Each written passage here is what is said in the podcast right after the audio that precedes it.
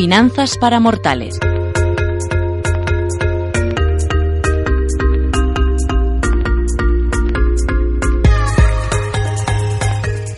Pues con esta música ya prácticamente primaveral podríamos decir que nos acercamos a los temas más de andar por casa. Hablamos de, esa economía contada en términos que todos entendemos con nuestros amigos de Finanzas para Mortales. Hoy tenemos al otro lado del teléfono a Nacho Sainz Ezquerra, que es eh, gestor de contenidos de Finanzas para Mortales.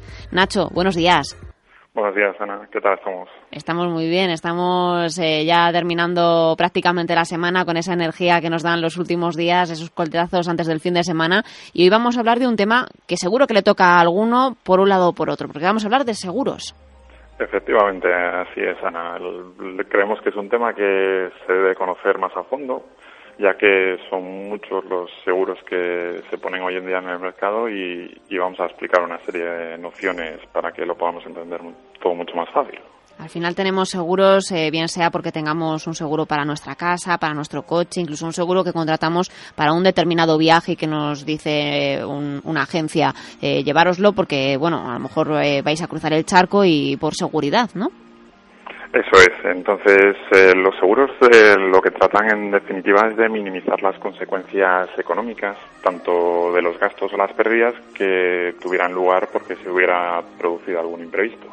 Entonces, eh, con esta figura económica, lo que se trata es de eso, de hacer frente a una serie de inconvenientes o de circunstancias que se pudieran producir y no hagamos uso de ellas en un momento. ¿Y qué debemos mirar a la hora de contratar un seguro? ¿Qué elementos están dentro de, cualquier tipo de seguro? Pues son varios. En primer lugar estaría la póliza o contrato, que es el, documento en donde se recogen las diferentes condiciones por las que se va a activar o solicitar la asistencia del seguro. Eh, a continuación tendríamos la prima, que es la cantidad que se va a pagar a la empresa aseguradora para protegernos frente a esos riesgos que se pudieran producir. Y luego estarían dos figuras que en algunos casos pueden recaer sobre la misma persona, pero en otros no. En primer lugar tendríamos la figura del tomador, que es esa persona o empresa que firma el contrato del seguro y paga la prima. Y en otro lugar estaría la figura del asegurado o beneficiario, que es aquella persona que va, o personas, bien, que van a recibir las contraprestaciones en el caso de pues, que se produjeran los riesgos. Entonces hay veces que esas dos figuras pueden recaer sobre la misma persona o a veces se pueden diferenciar.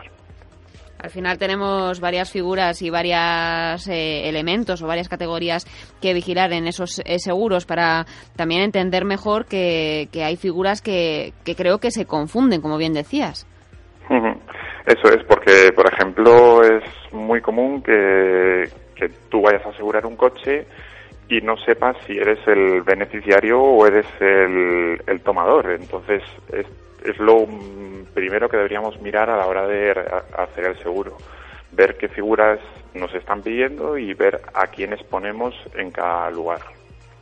Así, por ejemplo, pues en el seguro de un coche o en el de una casa, es muy normal que estas dos figuras recaigan sobre la misma persona, ya que es el eres tú mismo el que contratas el seguro para el coche y vas a ser tú mismo el beneficiario en el caso de que ocurra algo. Pero, por ejemplo, en los seguros de vida es el caso más común en el que ambas figuras se separan, porque en un lado, por un lado sería el beneficiario, pues un, un hijo, un padre, unos hermanos, y el, la persona que está realizando el seguro sería el, la propia persona que luego fallecería y no podría ser el destinatario de esas compensaciones económicas. Lo que pasa es que cuando contratamos cualquier tipo de seguro nos llama la atención la cantidad de datos que tenemos que, darles, ¿no? Para al final firmar una póliza. ¿Es necesario tanta burocracia, digámoslo así? Pues sí, aunque parezca mentira y nos suponga un incordio muchas veces, eh, las empresas aseguradoras deben de saber muy bien a quién aseguran. Entonces, eh, con este perfil lo que ellas tratan de hacer es el mejor tipo de seguro a cada persona y respaldarse ellas mismas de las posibles consecuencias que pudieran derivarse de los hechos. Así, por ejemplo, pues cuando tú vas a contratar un seguro de un coche, eh, lo que te piden es pues saber la edad del conductor, cuántos conductores van a utilizar ese coche, si previamente ha tenido otra aseguradora, se pone en contacto con la aseguradora para saber si ha tenido accidentes y lo mismo ocurriría con cualquier otro seguro, bien seguro, bien seguro de vida, bien un seguro de una casa, etcétera, etcétera, etcétera. Al final hay muchos factores que, que, influyen, yo lo, lo veo en cualquier contratación de un seguro. Eso es, las propias compañías trabajan con diferentes modelos matemáticos y modelos estadísticos que, que son muy habituales entre ellas. Así, por ejemplo, cuando seguro que habrás oído hablar que se que pagan más los hombres que las mujeres a la hora de hacer un seguro de un coche, pues porque las propias compañías aseguradoras tienen las estadísticas de que las mujeres sufren menos accidentes y entonces el riesgo es menor y les permiten pagar una prima menor. Bueno, eh, eso es una de, de, las, eh, de las claves, aunque luego al volante siempre siempre te lo dicen, ¿no? Mujer al volante, peligro constante. Pues yo eso lo he oído más de una vez también. Entonces, claro, ellos lo que intentan es amoldar su tipo de producto al, al objeto que tengan a la persona que vaya a utilizar ese producto. ¿Y hay seguros que sean obligatorios y otros que obviamente son voluntarios o...? Sí, totalmente. Hay diferentes tipos de seguros y así como me estás comentando, hay una clasificación que sería entre la diferencia entre seguros obligatorios y seguros voluntarios. Podríamos decir que eh, los seguros obligatorios son aquellos que se establecen por ley. Tal es el caso del seguro del coche, o comúnmente llamado seguro a terceros, que tienes que tenerlo sí o sí para poder conducir por la calle. Y otro caso también sería el seguro de que tienen que contratar las empresas constructoras cuando realizan cualquier tipo de construcción. Es el llamado seguro decenal y en este caso cubre los posibles desperfectos que pudieran tener las construcciones durante los siguientes 10 años de haberse construido el edificio o la casa. Y, en el otro hay de todo tipo, entiendo también. Eso es, ahí sí que puedes barajar como, vamos, un abanico muy grande. La posibilidad de voluntarios es cualquiera casi, cualquiera que se te pueda ocurrir podrías incluirles aquí. Desde un seguro de jubilación hasta un seguro de robo o hasta los casos más excepcionales o extravagantes como el de Jennifer López que aseguran ciertas partes de su cuerpo, en este caso el culo, los jugadores de fútbol que aseguran sus piernas, bueno, podría entrar cualquier cualquier tipo de, de producto aquí. También entiendo que mm, eh, esas diferentes clases de, seguros, dependiendo de algunos factores, como pueda ser, por ejemplo, la cobertura, también habrá diferentes casos. En efecto, en la cobertura podríamos estar hablando tanto de cobertura directa como de cobertura indirecta. Entonces, en los casos de cobertura indirecta son aquellos en los que la persona está cubierta por un seguro contratado por un tercero. Tal es el caso, por ejemplo, cuando vamos en un transporte público y estamos comprando el mero, el simple billete, ese billete lleva un seguro asociado, que es el seguro obligatorio de viajeros. Entonces, en cualquier accidente que pudiera ocurrir en ese autobús, nosotros estaríamos cubiertos por ese seguro. Y el seguro de cobertura directa, pues es el propio que, que contratamos nosotros mismos. ¿Y la forma de pago también puede ser una clase que diferencie un seguro de otro? Hay, hay, otra, hay otra clasificación, efectivamente. La, la forma de pago podría ser bien de la bien en forma de prima única, que serían aquellos casos en los que se paga la prima de una sola vez, como serían los seguros de vida o los seguros de jubilación, y luego estarían los de prima periódica, que son los que se va dividiendo el pago a lo largo del tiempo. Aquí, por ejemplo, tendríamos los seguros de salud o los seguros del coche. Tendríamos eh, una gran clasificación y como veíamos unos seguros voluntarios en donde cabe cualquier tipo de, elemento que queramos asegurar. Si te parece, Nacho, lo que te voy a eh, proponer es que hagamos también una especie de recomendaciones o consejos útiles a la hora de contratar un seguro para aquellos que nos estén escuchando. De acuerdo, porque no, vamos, es lo mejor que podríamos hacer. Entonces, eh, respecto a los consejos que podríamos dar, eh, pues la primera de ellas sería que, que, antes de contratar cualquier seguro, pues vieras las diferentes características que tienen y asesorarte, pues bien en la aseguradora o bien preguntando a algún tipo de experto que te pudiera ayudar en, en, este, en esta decisión que fueras a tomar. También aconsejaríamos que se hicieran uso de los diferentes portales de de comparadores de seguros. Son muchos los que hoy en día se manejan y, de hecho, en los medios de comunicación vemos múltiples anuncios y lo que hacen estos portales es poder pueden permitir al, a los clientes unos precios más reducidos al poder comparar se ven los unos con los otros y dicen, ah, pues mira, yo voy a bajar un poco el precio porque este está ofertando otro seguro igual que el mío y entonces está llevando diferentes clientes. Entonces, esas, esos comparadores permiten que se mejoren las condiciones de los seguros. Y por último, aconsejaríamos, como ya decimos en el caso de las tarjetas de crédito, que se guarden siempre toda la documentación que se haga que sea relativa a los seguros, porque en algún caso, en el caso de que los tengas que que utilizar, pues poder establecer todas las garantías que tuvieras con la aseguradora. Y creo que aparte de esa parte formativa, también me traes una noticia que os ha llamado la atención eh, dentro del equipo de finanzas para mortales para el día de hoy y que tiene que ver con algo que, nos achaca mucho a España, ¿no? Esa economía sumergida. Eso es, eh, totalmente de acuerdo. Ahí hace un par de semanas nosotros estábamos leyendo el Financial Times y pues eh, seguramente que conoces muchos casos o todos o alguno de nosotros de nuestros oyentes lo hayan visto pues bien utilizas a veces plataformas en internet para hacer intercambio de cosas. Bien sea de un objeto bien sea de un intercambio de un piso y sobre eso va la noticia que hoy queríamos comentar. Y es que en España, por ejemplo, todavía no es muy común que se llegue a utilizar este tipo de servicios, pero hay en determinados países como Estados Unidos o Reino Unido que es muy, muy habitual que se utilicen plataformas de Internet para alquilar plazas de garaje a la gente que vive fuera de las ciudades y tiene que ir durante el día al centro de la ciudad. Y es, por ejemplo, también otro caso sería cuando te vas de vacaciones y dejas tu casa a otros usuarios para que la usen y tú también vas a otro país a usar ese, ese bien, la casa de otra persona. ¿Y eso sería un caso de, de economía sumergida, Nacho?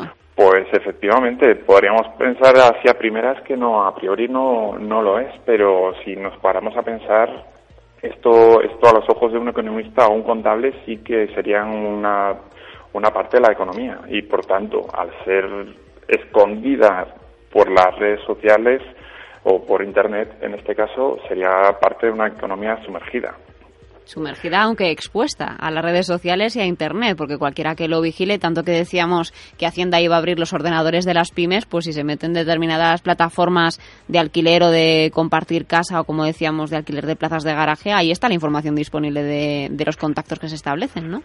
Sí, pero parece ser que no se llega a hacer este tipo de controles y entonces pues la, la economía sigue estando ahí aunque a ciertos ojos o ciertos tipos de empresas o personas no les quieran no lo quieran controlar. Así por ejemplo te, te pongo un caso imagínate pues que tú tienes una casa en Madrid que vamos una super casa que igual te la puedes alquilar por 3.000 euros semanales vamos a poner el caso.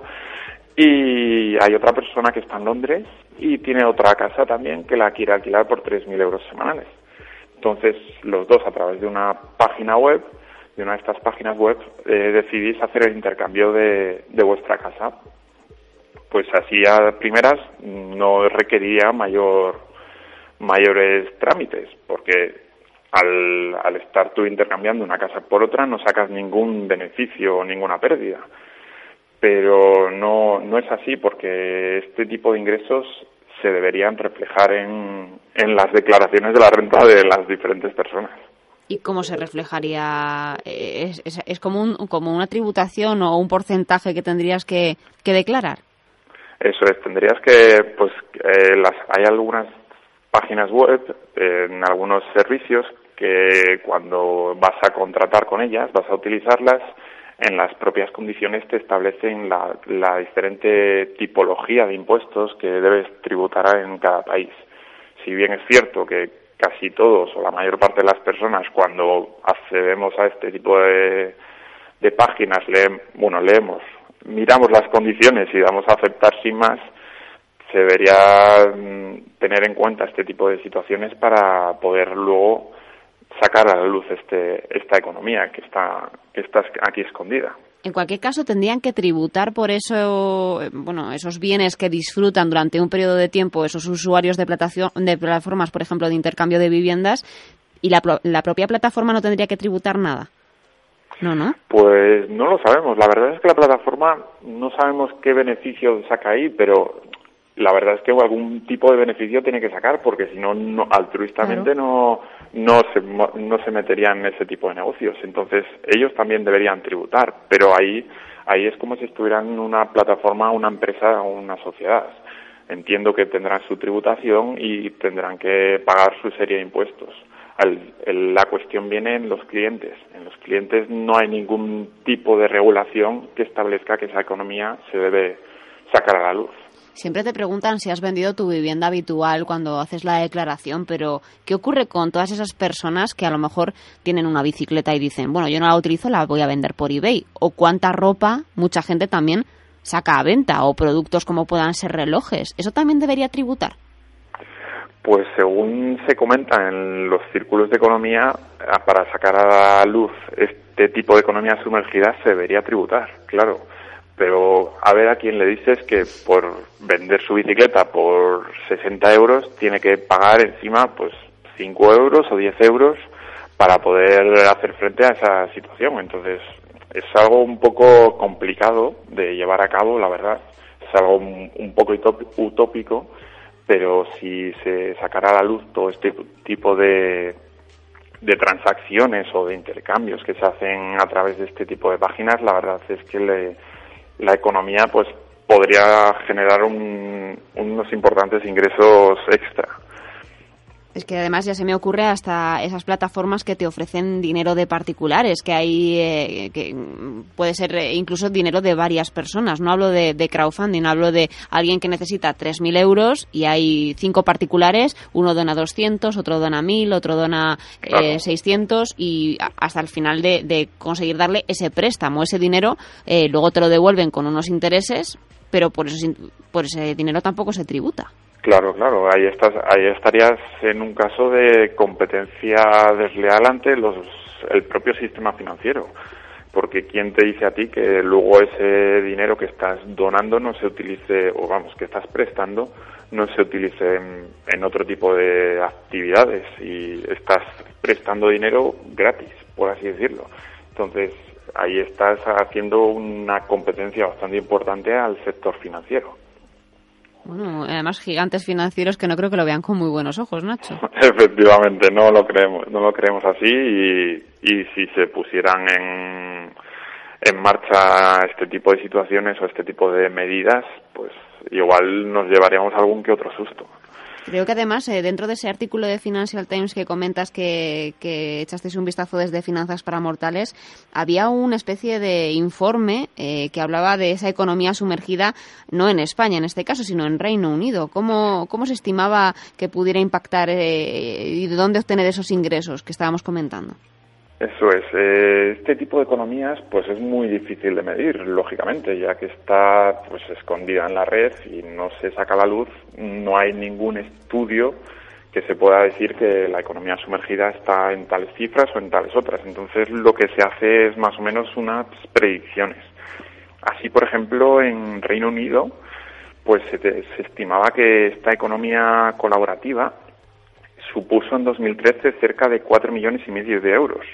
O sea que, de hecho, en, en alguno de los portales de, de este tipo de intercambios. Pero si nos paramos a pensar solo en Reino Unido y lo extrapolamos al resto del mundo, vamos, eh, si te si piensas en el portal más famoso de intercambio que, que conocemos todos hoy en día, que es eBay, pues las cifras, vamos, se nos pueden se nos pueden ir de las manos totalmente economía colaborativa que, claro, eh, estamos llamándolo economía colaborativa, que suena muy bonito, pero realmente, como estamos eh, diciendo, al no tributar determinadas eh, acciones que, que, deberían tributar porque disfrutas bien de un bien o por el tema de los intercambios o incluso de la venta de determinados productos, supone economía sumergida, que eso no suena tan bonito. Ahí está, ahí está.